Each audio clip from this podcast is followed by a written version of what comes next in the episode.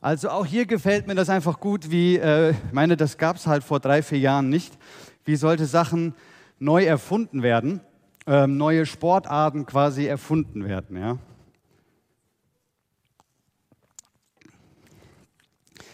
Mal kurz so, PowerPoint, ich mache das an.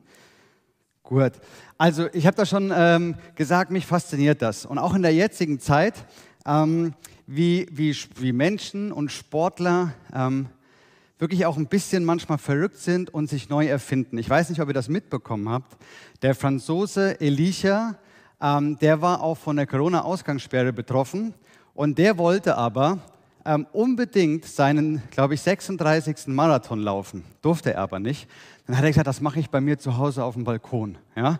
Er hat einen sieben Meter langen und einen Meter breiten Balkon und dann ist er 6000 Mal hin und her gelaufen. Er hat auch gesagt, ihm wäre ein bisschen schlecht gewesen, aber er hat seinen Marathon da in fünf Stunden, normalerweise läuft er den irgendwie vielleicht, in, also ein bisschen weniger auf jeden Fall, ähm, oder in fünf, sechs Stunden hat er den gelaufen, war da ganz stolz drauf. Ja. Wie verrückt ist das denn? Aber ich finde es trotzdem genial, so eine, so eine Ausdauer und so eine Willenskraft zu haben. Dann ähm, der Jan Frodeno, das ist ein deutscher Triathlet, der hat ein Haus in Spanien und war auch von der, ähm, von der Ausgangssperre betroffen und hat gesagt, ich will aber meinen Ironman laufen dieses Jahr und hat das ja gemacht, ja, und das komplett zu Hause. Natürlich hat er einen Vorteil, er hat einen Pool mit einer Gegenstromanlage, das heißt, er konnte die 3,8 Kilometer, ist er alleine geschwommen, danach ist er aufs Fahrrad 180 Kilometer, also auf das, auf das Trimmrad und dann nochmal auf das Laufband, die 42 Kilometer. Ähm, und ich finde, das ist ja schon unter, unter normalen Bedingungen, ist dann ein wahnsinniger Kraftakt und Willensakt. Aber das noch komplett alleine, man konnte ihn zwar online verfolgen. Mich fasziniert, wenn Menschen sowas, sowas ein bisschen Verrücktes einfach tun. Ja? Also ich finde das eine klasse Leistung. Und vor allen Dingen, was ist das wirklich für eine, für eine Ausdauer? Was ist das für eine, für eine Kopfstärke, für eine Willenskraft? Ähm, und das fasziniert mich auch. Also dieses Jahr hat mich irgendwie das Thema Ausdauer nochmal ganz neu fasziniert und ich, ich bin völlig erstaunt, was, was unser Körper und auch unser Kopf einfach für eine Leistung vollbringen kann. Und ich finde es genial, dass, dass Gott uns einen, einen Kopf und einen Körper gegeben hat und dass wir so viel Willenskraft haben, dass wir ganz große körperliche und geistige Dinge wirklich umsetzen können. Also es fasziniert mich unheimlich, dieses Ausdauer. Aber ich bin auch ganz ehrlich zu euch, mich demotiviert dieses Thema auch ohne Ende. Vor allen Dingen dann, wenn ich das selber einfach überhaupt nicht hinbekomme. Wenn ich zum Beispiel joggen gehen will, ich nehme mir jetzt vielleicht fünf Kilometer vor, aber so nach anderthalb Kilometer sagt mein Kopf schon, ach komm Jan, hör auf, du hast doch, hast doch gar keinen Bock, geh nach Hause. Ja? Oder ich will Klimmzüge machen und nach einem Klimmzug merkt mein Kopf schon und sagt, ach komm, du schaffst, schaffst keine zwei, drei Stück, hör einfach am besten auf. Ja? Also wenn ich mir eigentlich was, was Gutes vornehme, aber ich merke, es geht einfach völlig in die andere Richtung. Ich ärgere mich vor allen Dingen dann auch, wenn es um geistliche Disziplinen geht, wie zum Beispiel Beten oder Bibelleben, äh, Bibelleben, Bibellesen oder Fasten. Ja, ich gebe zu, es gibt Zeiten, wo das funktioniert, aber es gibt auch Zeiten, wo es einfach vorne und hinten überhaupt nicht hinhaut. Und wenn ich über den Apostel Paulus lese, dann habe ich irgendwie das Gefühl, dem geht es teilweise ähnlich wie mir. Ich habe euch einen Text mitgebracht aus dem ersten Korintherbrief. Alle, die an einem Wettkampf teilnehmen wollen, nehmen harte Einschränkungen auf sich. Sie tun es für einen Siegeskranz, der vergeht aber auf uns wartet ein Siegeskranz, der unvergänglich ist. Darum laufe ich wie einer, der das Ziel erreichen will. Darum kämpfe ich wie ein Faustkämpfer, der nicht daneben schlägt. Ich treffe mit meinen Schlägen den eigenen Körper, sodass ich ihn ganz in die Gewalt bekomme. Ich will nicht anderen predigen und selbst versagen. Also, da merkt man, der hat einfach eine Willenskraft in seiner Ausdauer. Das ist so ein Powermensch, ja. Aber dennoch können wir auch weiterlesen oder woanders lesen, in Römer 7, auf das Kapitel komme ich auch nachher nochmal genauer drauf ein, er sagt, ist er wirklich verzweifelt in dem, was er einfach nicht geschafft hat. Wir bringen es zwar fertig, uns das Gute vorzunehmen, aber wir sind viel zu schwach, es auszuführen. Ich unglückseliger Mensch, sagt er hier, wer rettet mich aus dieser tödlichen Verstrickung? Also wie ernst dem Paulus das Thema hier ist. Aber Paulus wäre nicht Paulus, wenn er sich nicht selbst die einzige richtige Antwort, einen Vers, weitergibt. Gott sei gedankt durch Jesus Christus, unseren Herrn. Er hat es getan. Ich kann Paulus hier sehr gut verstehen, weil viele Dinge, die ich tun möchte in meinem Leben, die, die schaffe ich einfach nicht, die packe ich nicht. Da komme ich nicht weiter und ganz ehrlich, gefühlt versage ich schon mein ganzes Leben daran. Und das ist wirklich so ein Kampf mit mir, Jan Wendel, selber. Ja, wie geht es mir damit? Die Frage heute an euch, wie geht es dir damit? Nicht mit meinem Kampf, mit deinem Kampf. Wie geht es dir mit deinem Kampf mit dir selber? Wie gewinnst du diesen innerlichen Kampf? Ich möchte mit euch zwei Dinge besprechen. Erstens, gewonnen wird hier oben im Kopf. Und zweitens, noch viel wichtiger, gewonnen wurde am Kreuz. Letztes Jahr durften noch solche Stadtläufe gelaufen werden. Da waren wir in Betzdorf, auch mit unserem Team, auch hier mit den Werteläufern. Und dann gab es hier fünf Runden in der Innenstadt von, von Betzdorf. Und äh, war ein Mitläufer.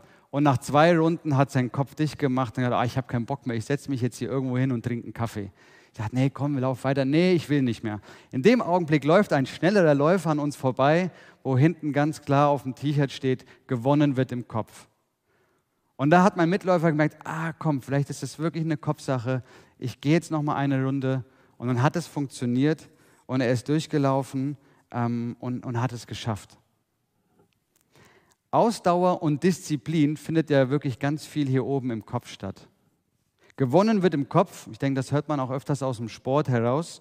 Ähm, es bedeutet schon, dass das Denken über eine Situation entscheiden kann. Ob ich einen Wettkampf oder eine Situation meistere oder ob ich daran scheitere. Wenn man sich einredet, ach, das schaffe ich eh nicht, dann wird man ganz schnell mutlos und verliert die Kraft und dann beginnt das äh, Projekt erst überhaupt gar nicht. Also ganz klar, gewonnen wird im Kopf, aber genauso kann man auch in seinem Kopf direkt stolpern. Und äh, eine Information noch, vielleicht einige wissen das, andere nicht ich kletter gerne, das bin nicht ich. Ne? Nicht, dass ich jetzt hier irgendwie sage, das bin ich. Aber das ist tatsächlich ein, ein Originalbild von Wolfgang Güllich, ein sehr starker deutscher Kletterer. Und der hat das mal gesagt, ähm, das Gehirn ist der wichtigste Muskel beim Klettern. Die meisten denken ja beim Klettern hier hauptsächlich hier haben. Klar braucht man auch, aber der Kopf ist extrem wichtig. Vor allen Dingen, wenn der in so einer Situation dann hängt, dann ist ganz viel Kopfsache dabei. Ähm, also viel entscheidet sich im Kopf und ob man mit seinen Gedanken stolpert oder weiterkommt oder seine Ziele erreicht und gewinnt, das hat ganz viel mit mentaler Stärke zu tun. Und viele Menschen, die in der Weltgeschichte wirklich was bewegt haben, ähm, die hatten ja auch sehr große mentale Stärke. Aber was bedeutet das eigentlich? Ich habe es euch mal mitgebracht. Mentale Stärke ist das Ergebnis von persönlichen Überzeugungen, Einstellungen und Denkprozessen, die dazu führen, dass sich Personen Folgendes, ja, starke Ziele setzen und an diesen Zielen, komme was wolle, festhalten. Dass wenn Misserfolge da sind, dass sie es besser wegstecken. Dass sie eine wirklich hohe Motivation aufweisen. Dass sie sich nicht so schnell von irgendwelchen anderen Dingen ablenken lassen. Und dass sie insgesamt, gerade bei Triathleten weiß man das, sehr viel Zeit und Ausdauer ähm, für ihre Ziele aufbringen. Also mentale Stärke bedeutet eigentlich, sich selbst auch ein bisschen zu überzeugen mit, ich will das und ich kann das und ich werde das auch. Fang mal an, in deinem Kopf anders über dich und über das, was du vielleicht nicht schaffst oder schaffst, zu denken. Ähm, aufhören zu rauchen, das ist eine sehr große Herausforderung, da es ja auch um eine körperliche Abhängigkeit geht. Aber es ist auch ganz viel Kopfsache. Ich habe das selbst mitgemacht ähm, und ich habe mir gesagt, hey, ich will einfach nicht mehr rauchen. Ich kann es schaffen, aufzuhören zu rauchen. Und ich werde bald ein Nichtraucher sein. Das ist viel besser als, ah, habe ich gar keine Chance, schaffe ich nicht, will ich nicht und so weiter. Ich will das nicht runterspielen, aber es, ist eine, es hat viel mit dem Kopf zu tun. Genauso auch in geistlichen Sachen. Ich, ich will mehr Bibel lesen. Ich kann mir ganz easy die Losungen auf mein Handy holen. Ich werde ab sofort jeden Morgen die Losungen lesen. Vieles in unserem Leben entscheidet sich also in unserem Kopf und das ist nicht nur bei uns heute so, das war auch bei den Menschen damals ähm, in der Bibel so. Da finden wir einige Texte, zum Beispiel im 4. Mose, die Gebote sollen euch mahnen, dass ihr nach meinen Weisungen lebt und euch nicht von euren Gedanken und euren lüsternen Augen zum Ungehorsam verleiten lasst. In Jesaja 55 können wir lesen: Wer seine eigenen Wege gegangen ist und sich gegen den Herrn aufgelehnt hat, der lasse von seinen bösen Gedanken und kehre um zum Herrn, damit er ihm vergibt. Denn unser Gott ist reich an Güte und Erbarmen. Psalm können wir lesen: In nächtlichen Stunden auf meinem Bett gehen meine Gedanken zu dir und betend sinne ich über dich nach. Die Bibel ist Gottes Wort an uns. Sie erzählt von der Geschichte Gottes mit uns Menschen. Aber sie ist auch ganz klar eine Bedienungsanleitung für unser Leben. Und so finde ich, gibt es richtig kluge Sachen, auch gerade vom klugen König Salomo, Salomo. Und der gibt uns einen ganz wichtigen Lebenstipp. Und diesen Bibeltext, glaube ich, kennen die meisten von euch. Mehr als auf alles andere achte auf deine Gedanken, denn sie entscheiden über dein Leben. Jetzt denken sich vielleicht einige, hey, den Bibelvers kenne ich aber anders. Denn in einigen Übersetzungen steht hier ganz klar, ähm, achte auf dein Herz. Aber wenn die Bibel über das Herz spricht, meint sie selten diesen, diesen Herzmuskel in unserer Brust. Das Herz in der Bibel ist immer Mittelpunkt aller Dinge. Das Herz steht für den Willen, es steht für den Charakter, es steht für die Persönlichkeit und es steht auch für unsere Gedanken. Und unsere Gedanken, die sollen wir bewahren. Das ist ein Lebenstipp.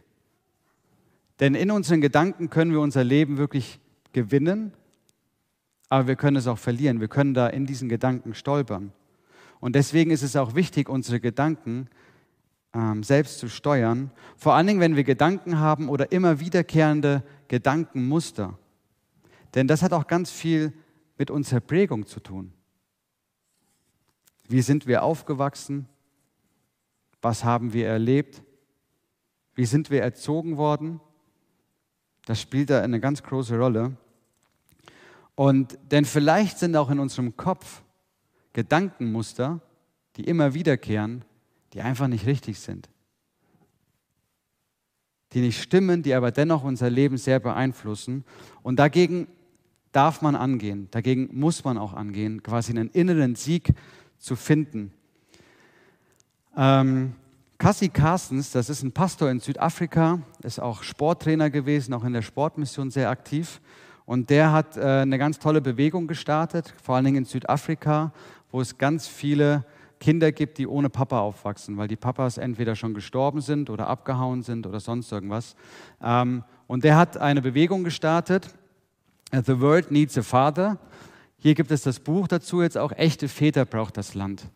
Ähm, und da hat er auch, gibt es einen, einen Part dazu, wo er auch sagt, inneren Sieg zu finden, ist ebenso schwer wie die ersten Schritte eines Kindes beim Laufen lernen. Es wird Momente geben, da fällt man hin und steht auf. Doch wenn es gelingt, öfter auf den Beinen zu bleiben, als hinzufallen, dann ist der Sieg in Sichtweite. Dieser Prozess ist verständlicherweise schwierig, weil die Neuronen in ihrem Gehirn sich wortwörtlich neue Wege bahnen.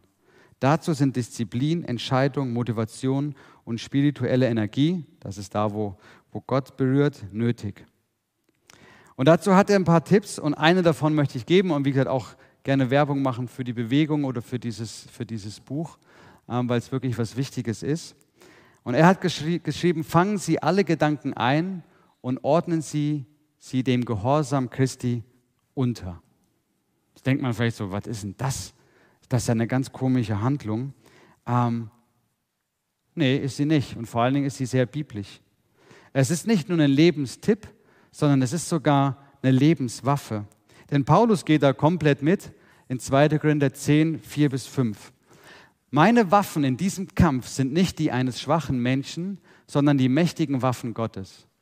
Mit ihnen zerstöre ich feindliche Festungen. Ich bringe falsche Gedankengebäude zum Einsturz und reiße den Hochmut nieder, der sich der wahren Gotteserkenntnis entgegenstellt. Jeden Gedanken, der sich gegen Gott auflehnt, nehme ich gefangen und unterstelle ihn dem Befehl von Christus.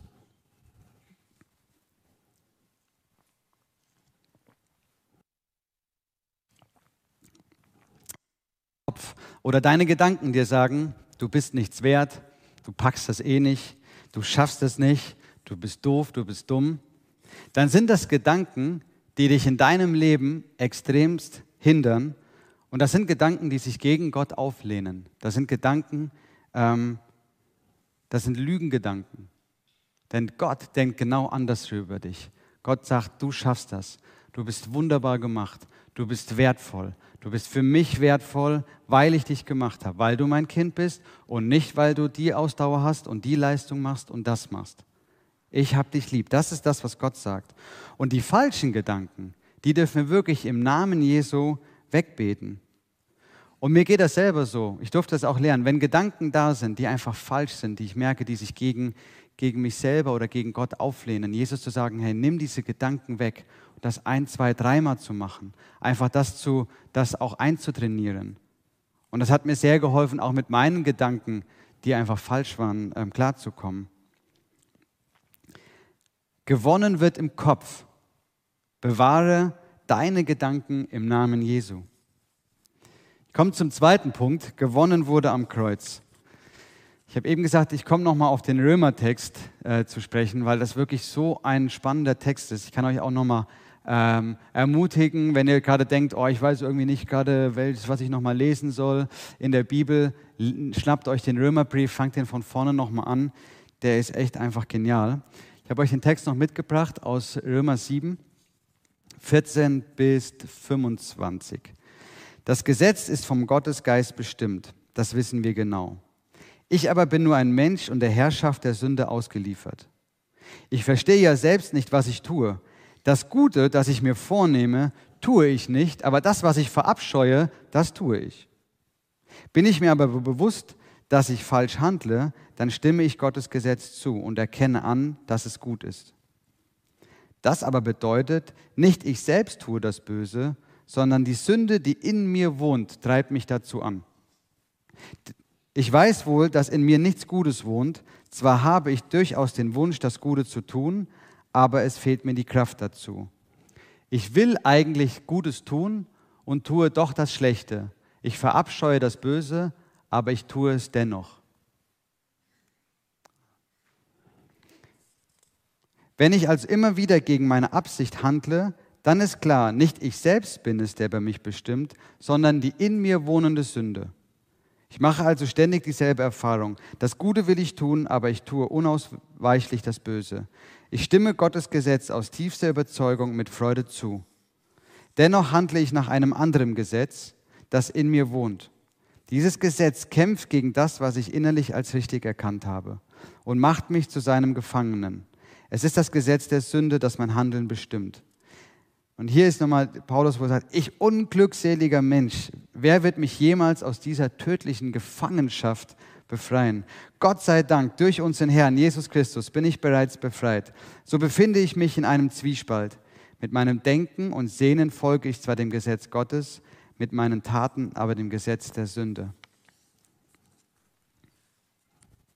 Ich gehe stark davon aus, dass Paulus das, was er hier schreibt, nicht nur theoretisch schreibt, sondern dass er wirklich selbst ein Problem damit hat. Dass er das als in seinem Leben als Christ erlebt hat. Und diesen inneren Kampf, sein Leben nach, nach Gott hin ausrichten zu wollen, aber immer wieder Dinge zu tun, wo wir wissen, die ihm einfach nicht gefallen, die Gott nicht gut findet, das ist ja echt so. Da verzweifelt man ja doch wirklich an sich selbst manchmal. Im ersten Kapitel vom Römerbrief erklärt der Paulus ganz deutlich, dass alle Menschen vor Gott schuldig sind. Keiner kann vor ihm bestehen. Keiner hat eine Einsicht. Alle haben den rechten Weg verlassen. Der Mensch hinterlässt Trümmer und Elend mit Wort und Tat. Aber Gott hat selbst eingegriffen durch Jesus Christus und er hat alle schlechten Taten vergeben. Unser Leben wurde früher von der Sünde beherrscht und nun haben wir neues Leben in Jesus. Wir haben eine neue Identität und Jesus hat die ganze Strafe auf sich genommen und deswegen sind wir mit Gott versöhnt. Unsere Sünden sind nun vollständig vor den Augen Gottes zugedeckt. Aber dennoch falle ich immer wieder in falsche Gedanken und in Verhaltensmuster. Ich bekomme irgendwie meine Lieblingssünden einfach nicht in den Griff. Bin ich wirklich Christ? Oder ist da irgendwas schiefgelaufen? Habe ich das alles verstanden? Habe ich Jesus da wirklich in meinem Herzen drin?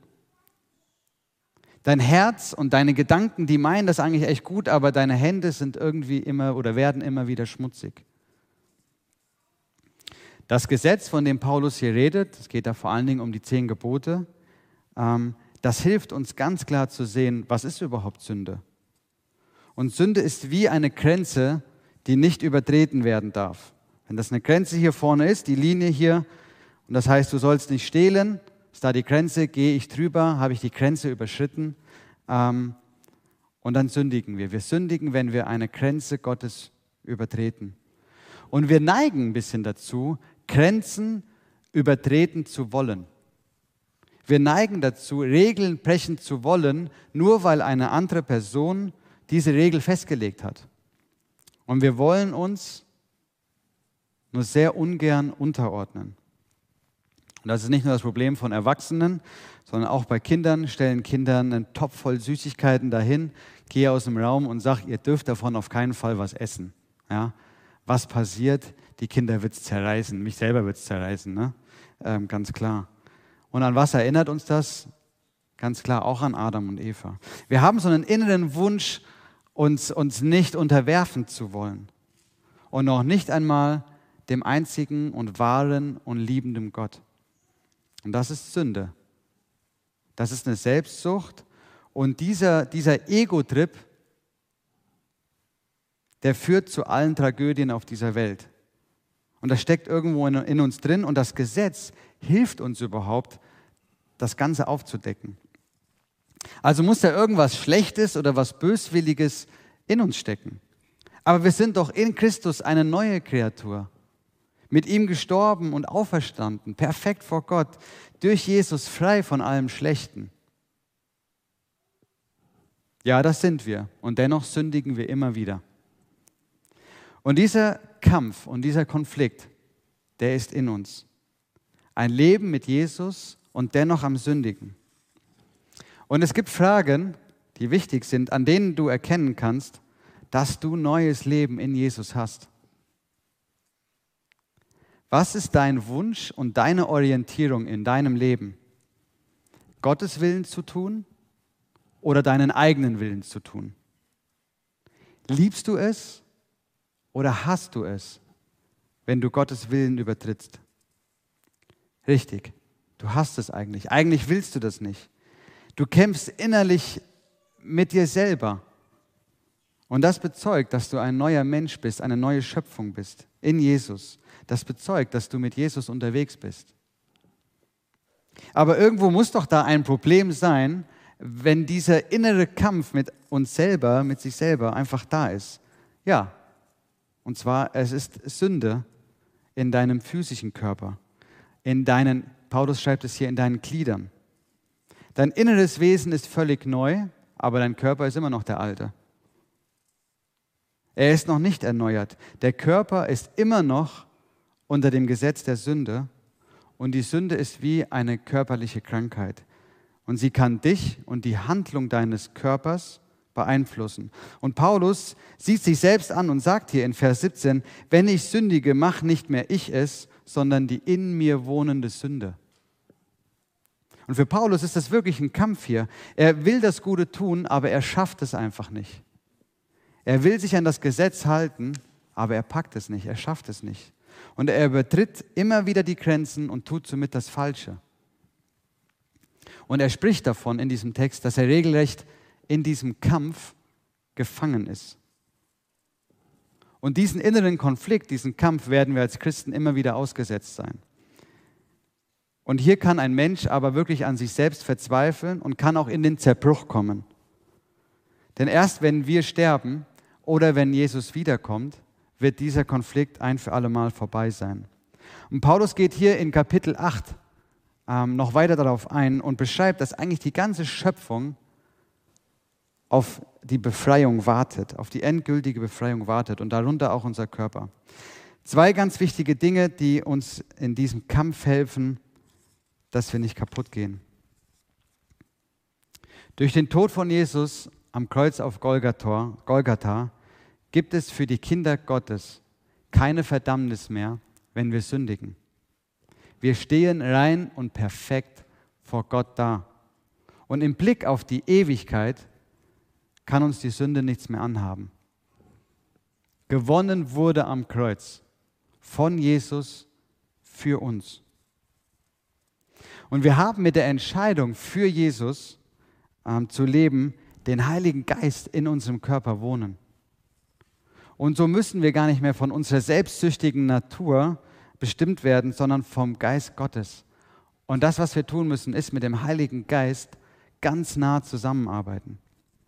Wir müssen uns bewusst abwenden von dem, was schlecht und böse ist und dem Heiligen Geist einfach auch Raum in unserem Leben geben. Mit ihm die Dinge besprechen, mit ihm die Dinge, die, die Gedanken besprechen. Wenn wir das tun, dann sind wir diesem inneren Konflikt nicht einfach hilflos ausgesetzt. Das ist ähnlich wie mit der mentalen Kraft. Wir können uns im Herzen und im Kopf dazu entscheiden, in der Kraft des Heiligen Geistes zu leben und so diesem inneren Konflikt auch standzuhalten. Ich will das und ich kann das und ich werde das und das im Namen Jesu und in der Kraft des Heiligen Geistes. Bete im Kampf gegen deine Sünden zum Heiligen Geist und nimm seine Hilfe in Anspruch. Bete dafür, dass Gedanken weggehen, dass andere Gedanken da kommen, dass du einen Frieden bekommst, dass du einen heiligen Frieden bekommst.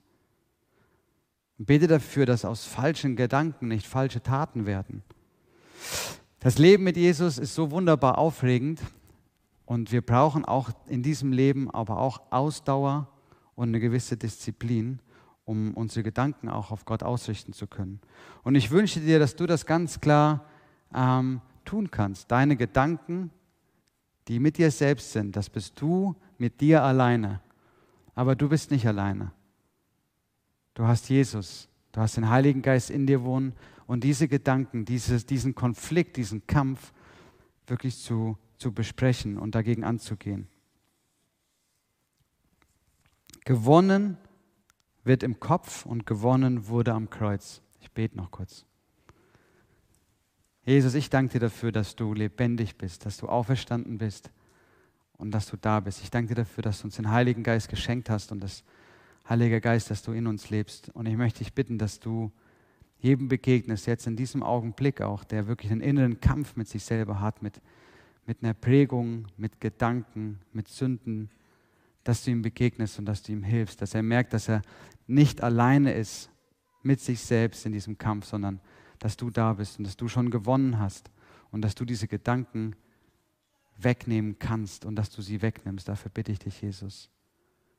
Ich möchte dich bitten, dass falsche Gedankenmuster wirklich, wirklich in deinem Namen aufgesprengt werden, die vielleicht schon seit Jahrzehnten da sind und dass sie aufhören.